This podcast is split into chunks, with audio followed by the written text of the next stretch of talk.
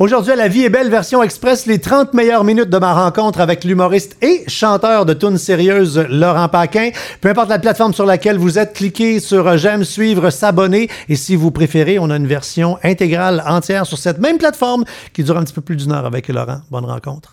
Balado, épisode 40. Laurent Paquin.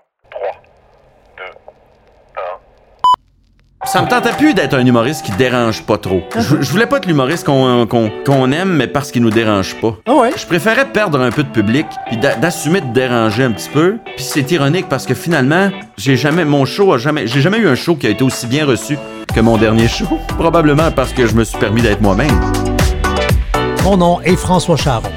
Devant un verre de bulle, je rencontre des gens que j'aime et qui m'inspirent pour découvrir leur vraie couleur et ce qui les motive.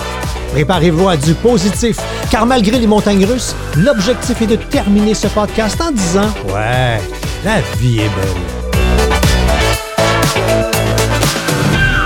Monsieur Paquin, salut! Salut, salut. Ah, que c'est un scène prise 2 pour nous autres, puis ça sur YouTube, vous voyez, on se lave les mains ou on se Ben frotte, oui. là, regarde.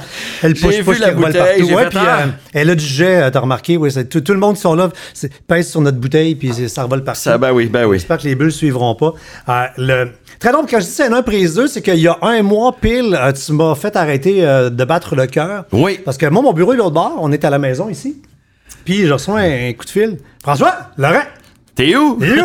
Je sonne chez vous, ça répond pas. Puis moi, je, puis là, on va Ouais. voir parce qu'on va parler de, de- de ton test psychométrique.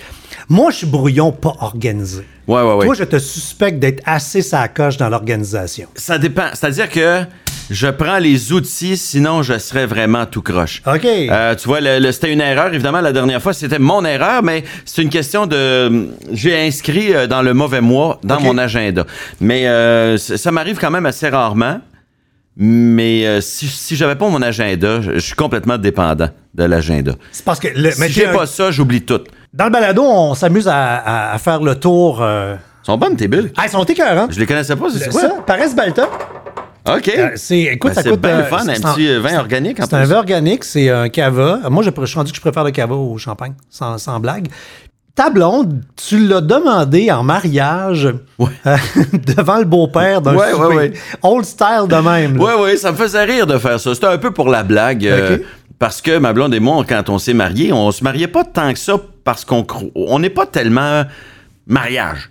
Mais pour l'adoption, il fallait être adop- euh, fallait pour adopter, il fallait être marié. Il y a des pays sinon qui acceptaient pas qu'on adopte un enfant chez eux. Fait qu'on s'est mariés, mais c'était un peu. On était mariés dans une salle. C'était comme un local de réunion. Dans le bureau de la notaire. C'était genre la salle de conférence. Autour d'une table, il y avait mon témoin, le témoin de ma blonde, puis la juge qui avait amené des fleurs parce qu'elle nous trouvait tellement euh, tout nus. euh, qu'elle elle trouvait ça tellement chenu comme mariage qu'elle nous avait acheté des fleurs. Hey, on avait failli même pas avoir de bague. Fait que il y avait un peu, il y avait un peu de, il y avait un peu de blague derrière tout ça, mais je m'étais dit, je vais faire la demande euh, comme il faut. Fait que euh, mon beau-père, qui est pas un gars de cérémonie pantoute, fait que je suis arrivé dans, dans, dans à un moment donné, je me suis levé de la table, elle m'a- je me suis mis un genou par terre, puis j'ai dit, est-ce que vous acceptez de me donner la main de votre fille? Puis évidemment, lui, maladroit, ben, ben, c'est là, toi, ben, ben oui, prends-la, là. Pars avec. Pars avec. Mais c'était un peu ça.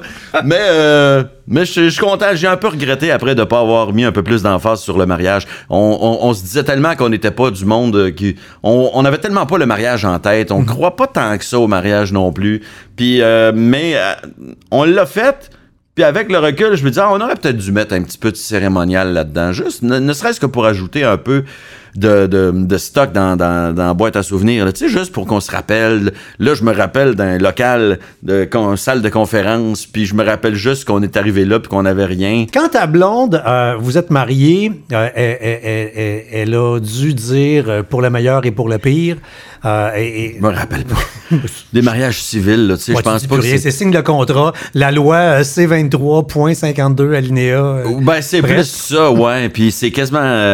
Ben, c'est c'est vraiment drabe comme mariage. là, tu sais. C'est vraiment comme un mariage qui a, qui, qui a plus des allures de, de signature de contrat devant, Une hypothèque. devant l'autorité là, pour être sûr que c'est officiel. Là, tu sais. Euh, Mais- Ouais, ça avait plus l'air d'une hypothèque que, que d'une cérémonie. Tu vas signer ton testament, c'est à peu près pareil. ben, à peu près. Mais euh, en faisant mes recherches, euh, le, tu, tu dis, euh, ouais, mais tu sais, euh, moi, euh, je suis comme peut-être pas le chum idéal. là. C'est quoi, t'es, t'es, t'es, t'es bas à le train, euh, tu mets pas la vaisselle. Ben, ouais, euh, ben non, mais c'est sûr. Je, je me... Quelqu'un c'est qui- sûr. Il y a quelqu'un qui dirait je suis le chum idéal, déjà je me méfierais de lui. Là, tu sais. qui, Ouais. qui prétend être l'idéal? tu sais? Les batteurs de femmes, d'habitude. Ouais, ah ben tu vois, ben justement, ça cache quelque chose. Quand quelqu'un se dit je suis le chum idéal, moi, ouais, c'est ça. On va fouiller un peu puis on va découvrir des petits défauts. Euh, moi, je, pré- je, je le dis d'avance, je suis pas le chum idéal, mais mais, mais, euh, non, je suis pas le chum idéal, c'est vrai. je- mais c'est le cliché, hein, c'est le gars qui se ramasse pas. Fait que ma blonde puis moi, je dirais que si on a des, des conflits, si on a des disputes qui sont très rares là, quand même, soit dit en passant, mais si on a un conflit, ça va généralement être sur quelque chose de même. En dehors de ce qu'on vit, euh, pandémie COVID, là, euh, c'est une année particulière pour toi, j'ai l'impression. Euh, tu as 49. Ouais. Ton papa est décédé à 49. 49 Ouais. ans, c'est. Je, sais, je suis passé par là il y a pas longtemps. Euh, c'est c'est le juste avant 50. Tu vas avoir 50 en septembre. ouais, ouais. T'as comme un nouveau hamster qui se met à tourner, qui se met à penser un peu différemment. T'es- T'es t'es- t'es où, là? Ah ben je suis en plein là-dedans là. Le Ouais. hamster il est dans sa roulette puis il spin c'est un moyen temps. Euh, je suis- je suis en plein là-dedans puis en plus j'écris un peu là-dessus. euh, euh, j'ai écrit un numéro et puis euh, j'ai écrit un numéro que j'ai fait euh, au dernier festival le Comédia à Québec. Puis c'était sur le fait que je voulais plus perdre de temps parce que j'avais l'impression que que ça achève. le numéro commence comme ça où je disais puis euh, au départ dans ma tête c'était à la blague. C'est-à-dire je disais euh, j'ai l'âge de mon père quand il est mort. Ben, c'est sûr que ça doit t'amener à penser, là. Ben c'est ça, ben là, je dis- ce, qui est, ce, qui est, ce qui est particulier c'est que depuis le jour de ma fête, donc il y a comme une voix dans ma tête qui me dit Esti ça achève. C'est cette année. Fait que ça, c'est le début du numéro. Puis là, j'ai dit, fait que là, je dis, c'est sûrement pas vrai, là. Je le sais que c'est, probablement pas vrai, mais qu'est-ce que tu veux que je te dise? C'est plus fort que moi dans ma tête. Il y a une voix qui dit, ça achève. Puis je, je le faisais à la blague, mais je réalise que c'est pas tant que ça une blague. Que ça fait partie de, ce à quoi je pense quotidiennement. Souvent, ben, mettons, je sais pas, quotidiennement, c'est peut-être exagéré, mais j'y pense vraiment souvent. Que j'ai l'âge de mon père quand il est mort. Euh, je sais que quand je vais avoir 50 ans, ça va être un choc de passer d'une dizaine à une autre, mais j'ai l'impression qu'il va y avoir comme un soulagement d'avoir dépassé mon père. Mon père est mort vraiment juste, juste avant d'avoir 50. Là. Il est genre trois jours après, c'était sa fête. Là. Trois jours après son décès. Ah? Fait que. Puis, j'ai, puis dans ma famille, je, sans, sans, sans qu'on se le dise, euh, tout le monde, euh, depuis le décès de mon père, tous ceux qui ont topé le 50 ans ont eu la même réflexion. Ah, J'ai dépassé Doris. Mon père s'appelait Doris. Fait que ma, ma soeur s'est dit ça, mon beau-frère s'est dit ça, mon, mon grand frère s'est dit ça, tu sais. Puis moi, je vais me dire ça probablement quand j'aurai l'occasion. Fait qu'à la fin de 50 ans, au lieu, d'avoir des ballons de 50, c'est j'ai dépassé Doris. Oui, ça va ressembler à ça. Ça va dire, yeah, je suis encore vivant. Je suis encore vivant. Mais euh, le, le- le fait de me dire ça achève, ça donnait une tournure à ce numéro-là, où dans lequel je disais, là, il y a des choses que j'ai jamais faites dans ma vie, que j'assume que je les ferai jamais. Le temps qui me reste, euh, je n'ai pas le goût de perdre du temps à faire ça. Puis je trouvais que c'était une, une ligne, un fil conducteur intéressant que je- que j'aimerais peut-être exploiter davantage, peut-être dans mon prochain one-man show, sur l'idée que, si c'est vrai que ça achève, là, j'ai... Ma vie peut pas être exactement comme elle était avant. là. Il faut que faut, faut que j'abandonne l'idée de faire certaines choses, mais il faut pas que j'arrête de faire certaines autres, puis il faut que je profite du temps qui me reste. Y a- la notion du temps est pas la même. hein. Quand tu as l'impression que tu en as de moins en moins, c'est ça quand tu es jeune, hein, tu as l'impression que tu as toute la vie devant toi, puis le jour où tu arrives au milieu de ta vie, où là tu dis, OK, là, je pense que j'en ai plus derrière que devant. Hey, pour que j'en ai plus devant, il faudrait que je vive jusqu'à 100 ans. Là. Fait que forcément, j'ai plus de temps derrière moi que devant. Oui. C'est épouvantable quand tu fais ce constat-là. Oui. Ton père a été aussi un modèle euh, pour l'humour parce que, en, en- en faisant, en faisant mes recherches, euh, tu, puis je veux te laisser la dire parce que. La joke de mon la père. joke de ton père. Non, mais le- et c'est là qu'on qu'on- qu'on reconnaît tout l'humour. que J'ai reconnu l'humour dans tes numéros d'ouverture de gala. Ouais, a- un peu caustique, un peu baveux, un peu. euh, Ouais, pour mettre les gens dans le contexte, et puis c'est une anecdote réelle, là, tu sais, je l'ai pas inventé. C'est que dans le spectacle que je roule actuellement, qui s'appelle Déplaire, euh, ben actuellement, je- si vous écoutez le podcast un peu tard, ça se peut que le show soit fini. Là. On est vraiment sur les derniers mille. Mais bref, euh, il y a un numéro où je parle de, de l'humour, en fait, où je dis que c'est important de rire, euh, même des choses les plus dramatiques. Puis je donne l'exemple de mon père. Je dis une des dernières phrases que mon père a fait euh, de, de son vivant. C'était une joke. Il était sur une civière, il avait fait un AVC, il était à l'hôpital, il s'en allait se faire opérer au cerveau. Puis il y, a, sa mère qui était là, ma grand-mère qui était tout énervée. Puis mon père, il dit, garde, fais-toi-en pas, ça va bien aller. Il en sauve un sur deux, puis l'autre avant moi, il est mort. fait que, fait que c'est sûr que...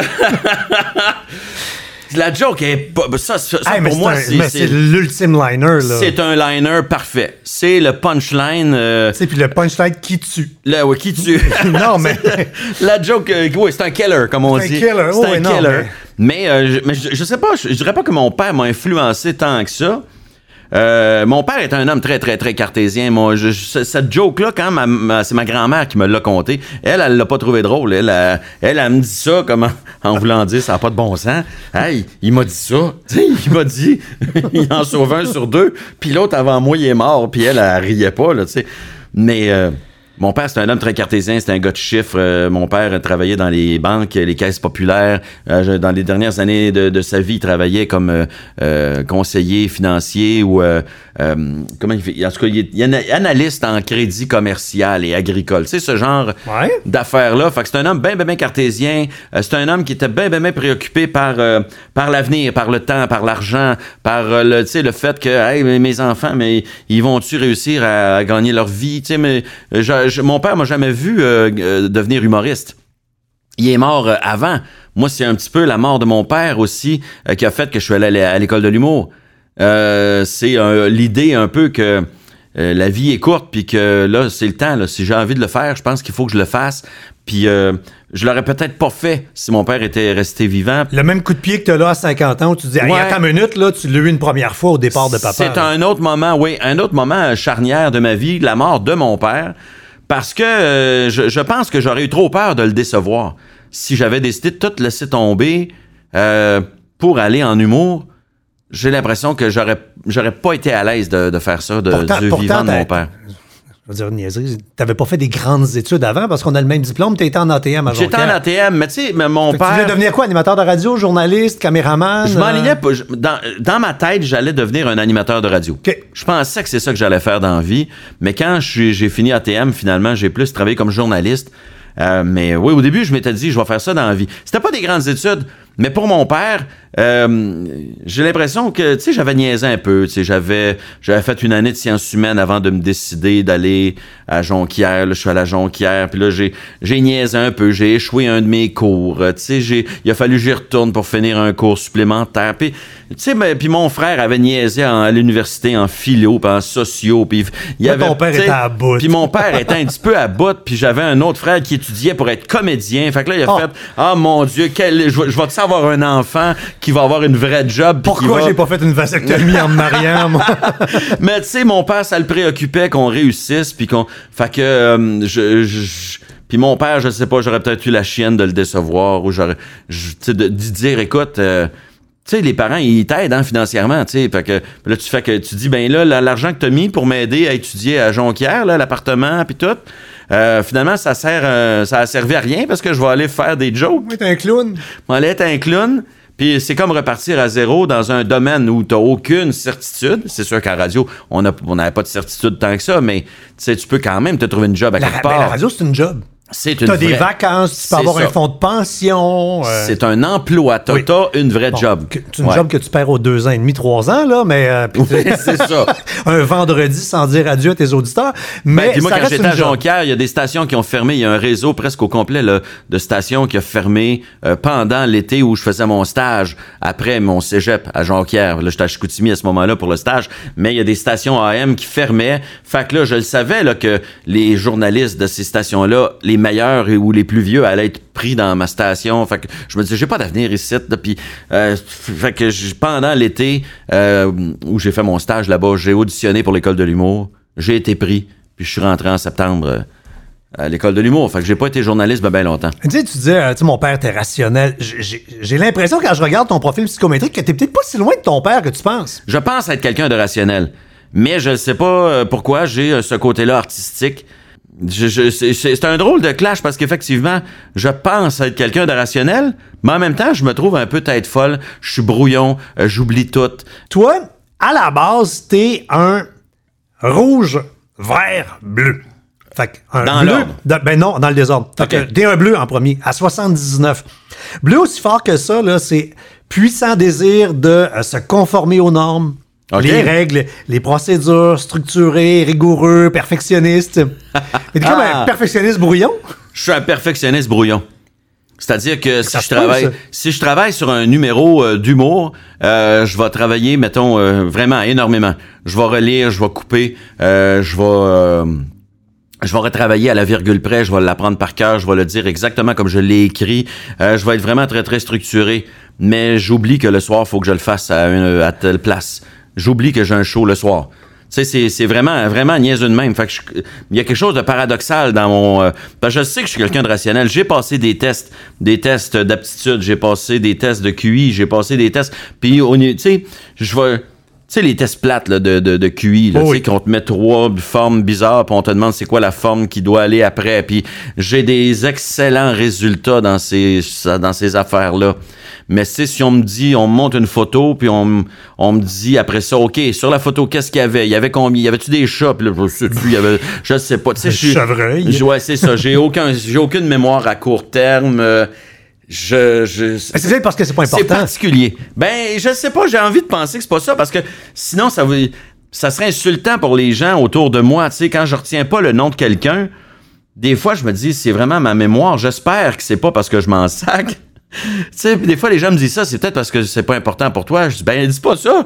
Colin, j'ai envie de penser que les gens sont importants pour moi. Parce que dans tes motivations qui sont fortes, bon, t'as l'humanisme, fait que le don de soi, euh, avoir envie de servir, euh, l'entraide. Oui, oui, euh, quand même, quand même. Je suis quelqu'un de- de- d'assez euh, pro-solidarité sociale, se sacrifier un peu pour l'autre. Je trouve que c'est normal. Je me trouve tellement privilégié dans la vie que pour moi, c'est comme normal de penser que il y a des bouts où moi, je vais payer plus que les autres. C'est normal.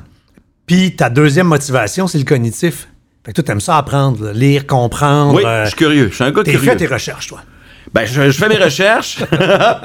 L'expression faire ses recherches pour moi a perdu tout son, Tout son sens, sens. Parce que les gens qui disent fais tes recherches, euh, c'est pas des gens qui font des recherches, c'est des. Tu fais juste googler. Les gens mélangent googler et faire des recherches. Ouais, il y a un outil de recherche et faire des recherches. Puis lire l'outil de recherche. Parce que tu lis les recherches que d'autres personnes ont faites. Toi, t'as pas fait de recherche. Tu lis ce que d'autres personnes ont fait comme recherche. En tout cas, bref. Mais euh, ouais, ouais, moi je suis quelqu'un, euh, mais je suis quelqu'un de curieux intellectuellement. J'aime apprendre, j'aime écouter des documentaires, j'aime, euh, euh, je, je- je- je suis fasciné par les gens euh, passionnés aussi. Euh, quelqu'un qui, est passionné de quelque chose, je sais pas pourquoi. Même si c'est un domaine qui à la base m'intéresserait pas, pas en tout, je vais lui poser des questions. Parce que je. Parce que je veux savoir ton pourquoi. Ton désir d'apprendre, de comprendre. Ouais, mais je veux savoir pourquoi tu es passionné aussi. Puis les gens qui sont passionnés de quelque chose sont toujours intéressants quand tu leur fais parler, quand tu les fais parler de ce qui les passionne. Fait que tu lances un album de chansons sérieuses, mais quand même, quand tu remplis le petit formulaire, tu as la possibilité, euh, en remplissant ton Nova, de, de changer le titre. Volontairement, je fais exprès, je marque Ouais. invité. Puis je vois qui change. Il y a du monde qui laisse ça de même. Puis il y a des gens qui changent, puis qui vont mettre un mot. Et toi, t'as mis humoriste. Ouais. T'es foncièrement un humoriste qui fait aussi un album sérieux. Je pense que à la base, je suis un humoriste et que j'ai juste la, la chance de d'avoir l'occasion de faire autre chose de temps en temps. Puis d'avoir les moyens aussi un peu de le faire. Tu sais, c'est sûr que se lancer dans un album, euh, c'est pas donné à tout le monde. Euh, moi, je l'ai financé moi-même, cet album-là, parce que j'avais j'avais pas en tête qu'une compagnie euh, de disques voudrait investir beaucoup dans un album de, chansons sérieuses de Laurent Paquin. Euh, fait que, oui, oui, mais, à, la, à la base, je me, je me considère comme un humoriste. Mais je- je- je j'ai moins le syndrome de l'imposteur qu- qu'avant. Avant, là, mettons, comme comédien, là, j'avais l'impression que j'étais pas à ma place puis qu'un jour quelqu'un allait me démasquer. Tu sais comme tu comme si quelqu'un allait se rendre compte un jour, hey, c'est pas un vrai comédien. Oui. Tu sais, le- comme si, de- comme, à- comme une fin d'émission de Scooby-Doo, là, tu sais, là, il m'aurait enlevé mon masque, puis on aurait découvert que j'étais un humoriste déguisé en comédien. Euh, mais j'ai beaucoup moins ça maintenant. J'ai le feeling, je sais pas si c'est l'âge, si c'est-tu la sagesse ou l'expérience, mais j'ai le feeling d'avoir suffisamment bien réussi certaines choses. Tu sais, pour avoir joué des rôles, puis dans lesquels je pense avoir été assez bon, euh, pour lesquels j'ai reçu des compliments de gens dont l'opinion m'importe. Tu sais, suis au- non, non, ok, je, je pense que je peux dire sans, euh, sans, sans bémol, je suis un comédien. Je suis un acteur. Avant, j'aurais fait.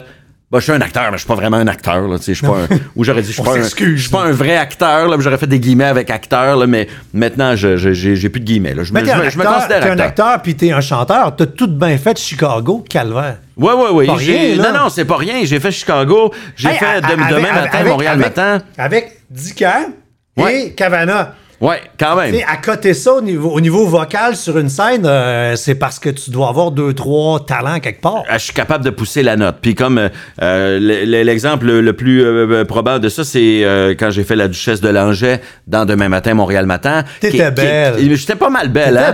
belle. Puis c'était une tune qui était pas facile. C'était euh, dans le spectacle la tune la plus euh, compliquée euh, musicalement, c'est-à-dire c'était un aria de comme une chanson classique. C'était bâti comme une pièce de musique classique.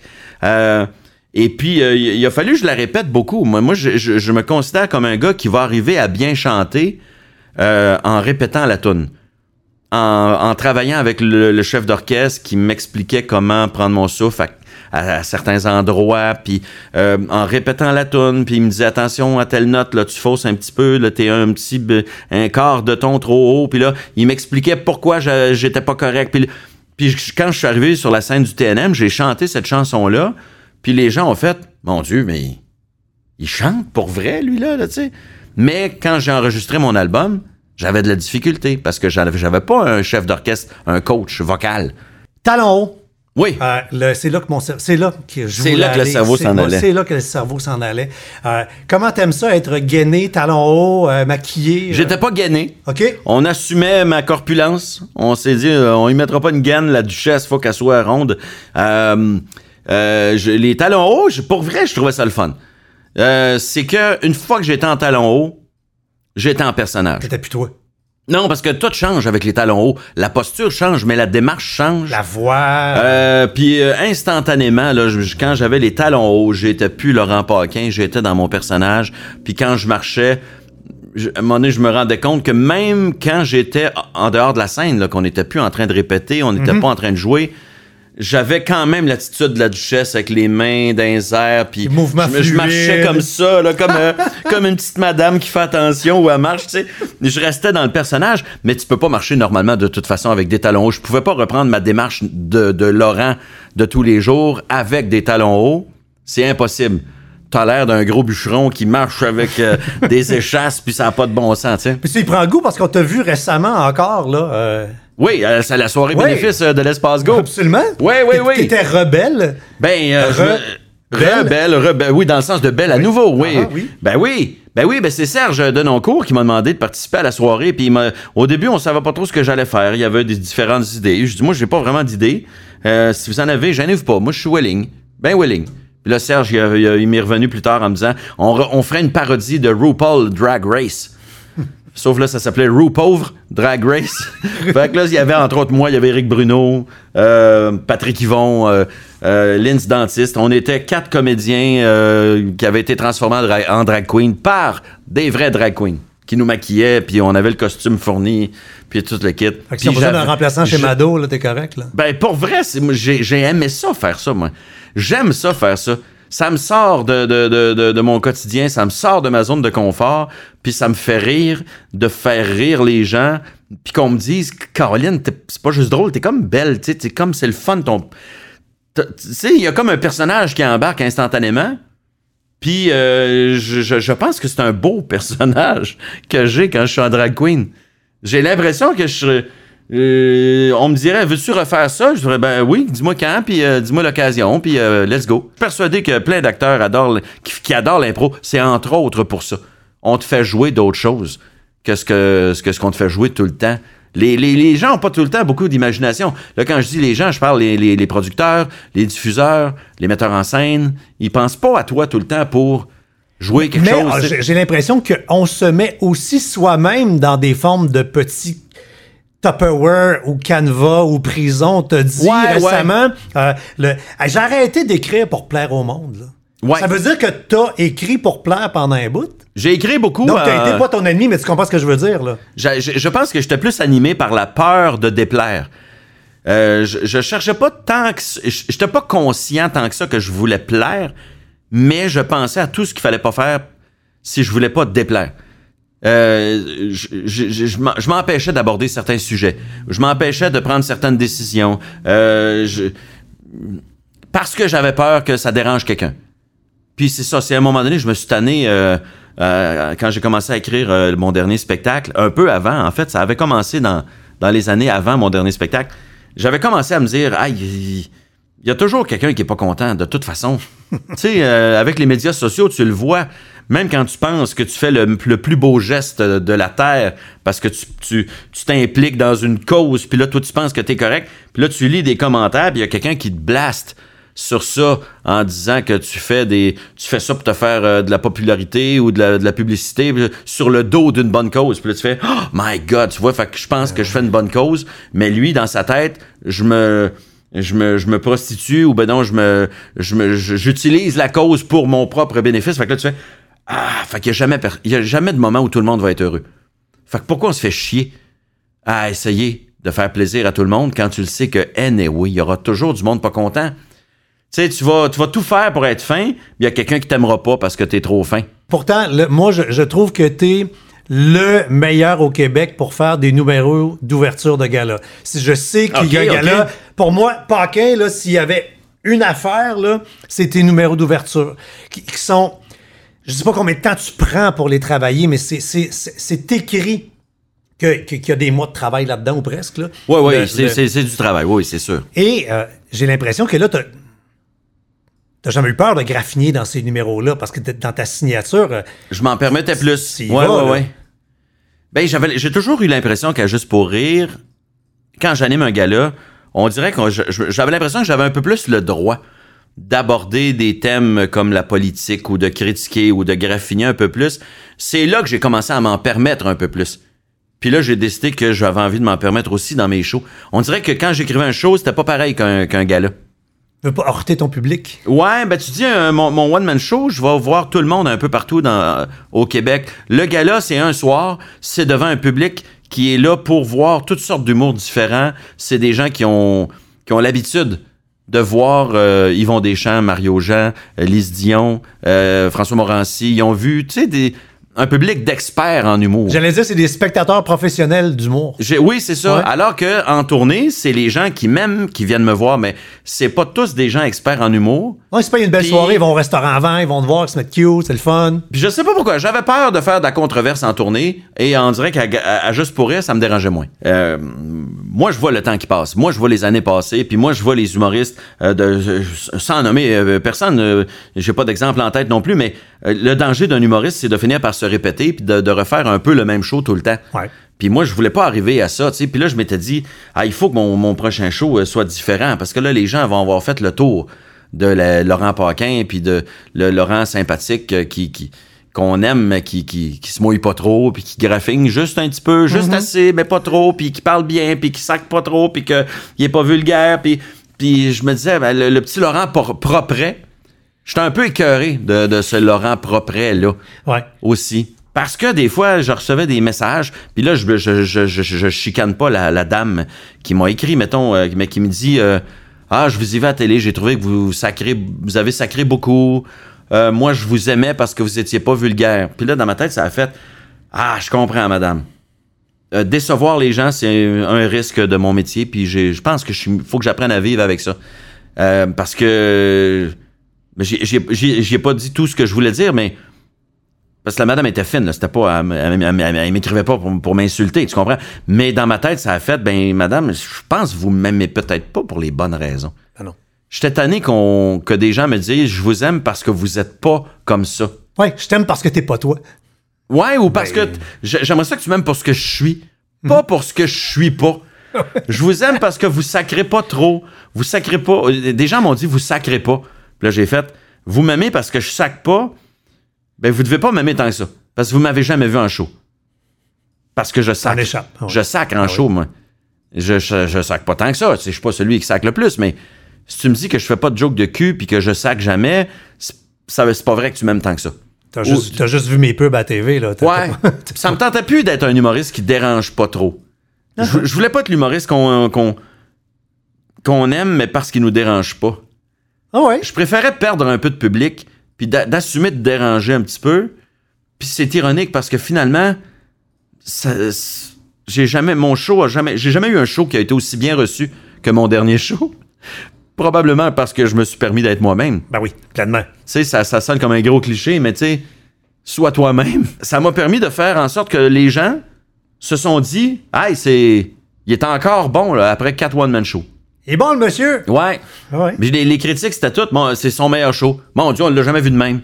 Euh, Il y a une critique qui a dit. euh, dit, je me suis rappelé de la critique que j'avais faite de son dernier show d'avant. Puis j'avais dit, ah, on l'aime, Laurent, il est sympathique, il est bien fin. Mais elle dit, là, là, c'est, là, c'est carrément hilarant. C'est vraiment autre chose. Fait que là, j'ai fait, OK, yes. Je me dis, ben, vous avez le droit d'être fâché, vous avez le droit d'être offusqué. Euh, moi, je, je suis en paix avec ce que j'ai dit. Je suis en paix avec mon gag. comprends. Je fais pas exprès pour euh, faire du mal à du monde. tu sais. Je, je me considère une bonne personne. J'ai j'ai l'impression que mon humour est pas bâti sur le dos des autres non plus. Fait que, tu sais, si t'as été offusqué par un gag, ça t'appartient. Absolument. C'est ton émotion. Clairement. Deal avec. Moi, je deal avec Ah ouais. les miennes. Je n'ai pas à dealer avec les tiennes. Tu comprends? Oh non, non, t'as tes bébites qui l'autre vit avec ses bébites. C'est ça, c'est ça. Il y a des gens qui arrivent avec un, un bon point, ben là, c'est différent. Tu sais, si quelqu'un me dit, fais attention quand tu dis ça, Ouais. on pourrait croire que. Puis là, je fais, ah, t'amènes un point. OK, ça va. Mais, tu sais, quelqu'un, ah, je- ça se dit pas, ah, vous avez, vous, vous avez insulté Ah telle ouais. catégorie de personnes. Puis là, je fais, bon, non. non, non, non. C'est parce que si vous êtes insulté, vous avez peut-être un peu manqué d'humour. On approche d'une heure, euh, je vais, puis je veux rentabiliser les recherches que j'ai faites, fait qu'on va liquider. Oui, tu vas je liquider- parle beaucoup, hein? Non, non, mais moi avec, regarde, c'est. C'est- puis- Je réponds longuement, puis- j'essaie de le garder dans, dans une heure, une heure quelques le balado, fait qu'on on va raccourcir. Moi, je me dis, du podcast, c'est trois heures minimum. Ah, je suis pas capable. Désolé. D'ailleurs, on fait une version de 30 minutes pour le monde qui Ah qui- oui, qui ont ok. pas le temps. Ben On oui, ben non, je comprends très bien. Ah, le- Jusqu'à quel point c'est une légende urbaine qu'il y a un critique qui a été voir ton show, qui était sous, qui sentait le fond de tonne, puis que le lendemain, il t'a planté en disant que ton show, c'était de la merde? Ouais, c'est vrai. Ah oui, donc. Oui, oui, non, non, c'est. euh, ma, ma soeur était assise à côté. Et euh, ma, ma, ma nièce qui était à côté de ma soeur dit à ma soeur Maman, le monsieur, il pue. Puis l'alcool. Ouais, ben, elle savait pas que c'était de l'alcool, Ah évidemment, mais ma soeur le savait. Puis j'ai su par un autre journaliste qui l'a vu euh, dormir pendant le show. Puis, et, et, et écrit, imprimé, ça disait ton show, c'est de la merde. Ouais, ouais, ouais, il y avait à peu près Pareil. rien de bon dans ce show-là. Mais tu sais, euh, sur, sur le coup, c'est bien fâchant parce que quand t'es jeune en plus, tu comptes beaucoup là-dessus, tu sais. Ouais, Le lendemain, t'espères que les critiques. Surtout quand t'as l'impression que le show a vraiment bien été. Et à une certaine époque, les critiques pouvaient tuer un show. Ouais, Moins maintenant, c'est les réseaux sociaux. Oui, oui, oui. C'est beaucoup moins comme ça maintenant. Puis euh, le, le show d'avant aussi, j'avais eu une critique épouvantable à Québec. Puis le lendemain, on avait vendu plein de billets. Tu sais, ça, fait que ça n'a pas toujours autant d'impact qu'on pense. Mais tu sais, euh, en fait, ce qui est le plus difficile avec la critique, c'est pas tant que quelqu'un a dit qu'il a pas aimé ça, c'est quand la personne, t'as l'impression qu'elle est de mauvaise foi. C'est Hmm. quand toi, tu le sais que le show a bien été. Ouais. Tu sors un album sérieux, tu fais des dessins, tu fais de l'aquarelle. euh, Il Ouais. y, a- y y vraiment, y a, y a- un, un- un- un- un Laurent qui est à 1000 km de l'humoriste. Oui, oui, oui, oui. Mais tu sais, dans la vie, c'est ça l'affaire. On est tous multifacettes. Ouais. Euh, on- la vie ou le métier ou le monde ou je sais pas quoi nous met dans des, petits cas, des petites cases, puis on se dit, OK, moi, je suis ça. Moi, je suis un humoriste. Mais à un moment donné, tu fais, ben, moi, moi, chez nous, pourquoi je m'empêcherais de faire de la peinture pour mon propre plaisir, tu sais? Euh, je me prends pas pour Texte le corps, je me prends pas pour euh, ma- Marc-Aurèle Fortin, tu sais? Je fais mes C'est petits beau ce que tu dessins. fais. Ben merci. Ben oui, euh, ben oui. sur Je, puis, suis euh, assez, assez content. Euh, j'ai, j'ai trouvé un style qui est le mien aussi. Ça se vend ça quelque part? On peut s'acheter Non, ça? pas, pas euh, encore. Je m'étais dit un jour, je vais peut-être les. Mon, mon ça, dans objectif. une galerie quelque part? Mon objectif, c'était de les accumuler, puis un jour faire un petit événement avec ça, un vernissage. euh, je sais pas à quelle occasion je ferais ça, peut-être à la première de mon prochain show. Tu sais, je dis n'importe quoi. Ramasser, Je- ton- je euh, ramasser de l'argent pour ta gang de clowns à Chicoutimi, là? ça, ça pourrait être ça, effectivement, pour un organisme euh, à but non lucratif ou pour une œuvre caritative. Euh, je ne sais pas encore. Mais on dirait que les, j'en ai tellement pas beaucoup de tableaux que j'ai pas envie de m'en défaire. Regarde, c'est à moi. Ça. C'est ça, c'est à moi. Ma blonde les trouve beaux. Bon. Mais il y, en- il y en a, il y en a un ou deux sûrement que je vais garder pour moi. Uh-huh. Mais euh, éventuellement, oui, oui, je vais, je vais sûrement en vendre. J'en avais donné à quelques occasions justement pour des enchères puis pour des euh, des œuvres euh, caritatives. Mais euh, un jour, un jour. Hey, ça, ça, ça close bien le balado. C'est une belle histoire, cette affaire-là. Euh, ben merci. Hey, ça, ça a passé tellement vite. Et, et- et tout le monde que j'invite, je sais que. euh, puis je t'ai mis le cue card là, si euh, tu tu t'en rappelais pas. Euh, c'est le nom du balado. Oui, oui, la vie belle. oui, parce que le, je trouve que c'est des mots puissants. Euh, euh, puis mon objectif, tout le monde, dans mon casting, c'est du monde qui, après avoir jasé pendant une heure de leur vie, puis d'un peu tout, qu'on va avoir envie de dire Ouais, ouais, ouais, ouais. La vie est belle. C'était La vie est belle. À la prochaine.